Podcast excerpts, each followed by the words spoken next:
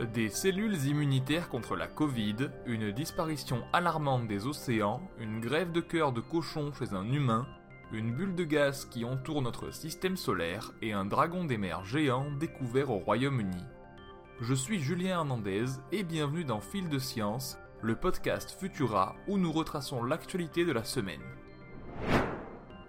C'est une question qui taraude les scientifiques depuis le début de la pandémie.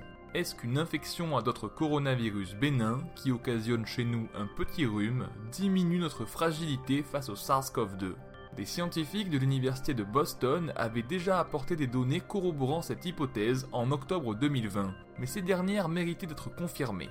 C'est ce que vient faire une équipe de l'Imperial College de Londres en démontrant que la présence de lymphocytes T spécifique à un autre coronavirus engendre une immunité croisée et diminue le risque de contracter des formes graves de la maladie. Néanmoins, les scientifiques rappellent bien que la meilleure façon d'être protégé des formes graves de la Covid-19 est d'avoir un schéma vaccinal complet.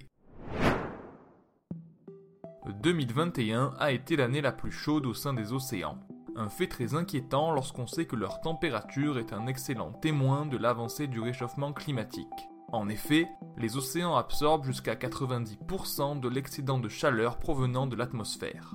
Des chercheurs de l'université de Harvard démontrent qu'en 2021, les océans auraient absorbé 14 fois 10 puissance 21 joules en équivalent énergétique de plus qu'en 2020. C'est une quantité qui dépasse l'entendement l'augmentation des températures dans les océans se poursuit de manière inquiétante et la cadence s'accélère selon ces chercheurs qui notent que les régions du Pacifique et de l'océan Indien sont les plus touchées par le phénomène. Un réchauffement qui altère considérablement d'autres paramètres majeurs comme le niveau de la mer qui monte, les échanges perturbés avec l'atmosphère ou encore une moindre captation de dioxyde de carbone. Le réchauffement continuera même si les objectifs politiques en matière de climat sont respectés. C'est une première dans le monde de la médecine. Une équipe de chirurgiens de Baltimore au Maryland a greffé un cœur de cochon génétiquement modifié à un patient humain. L'opération a été un succès, ce qui n'était jamais arrivé auparavant.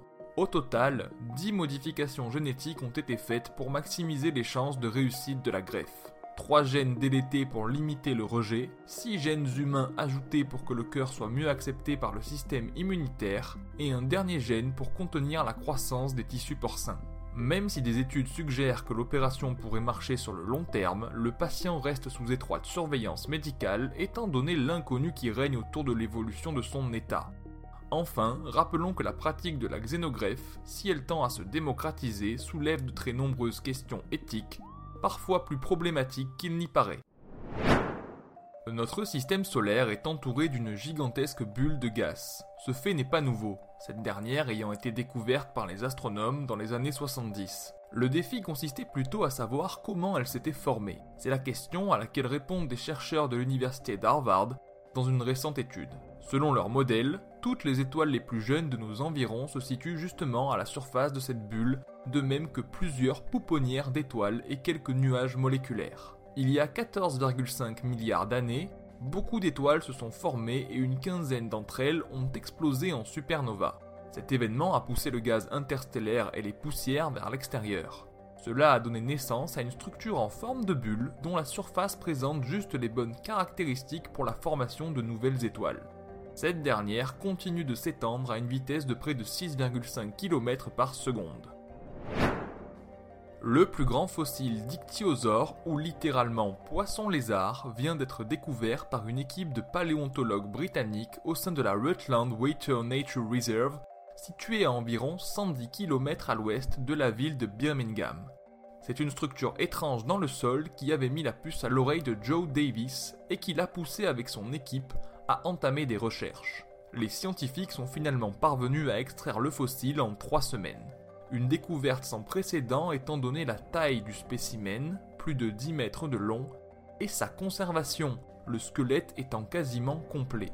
Les superbes images du fossile du dragon des mers et nos autres actualités sont à retrouver sur Futura, bien entendu. Pour ne rien manquer de l'actualité scientifique, rendez-vous sur vos apps audio préférés pour vous abonner à Fil de Science et à nos autres podcasts. Si cet épisode vous a plu, n'hésitez pas à nous laisser un commentaire et un like sur Tumult et à nous y poser vos questions. on se retrouve vendredi prochain avec toujours plus de nouveautés scientifiques. Bon week-end à tous.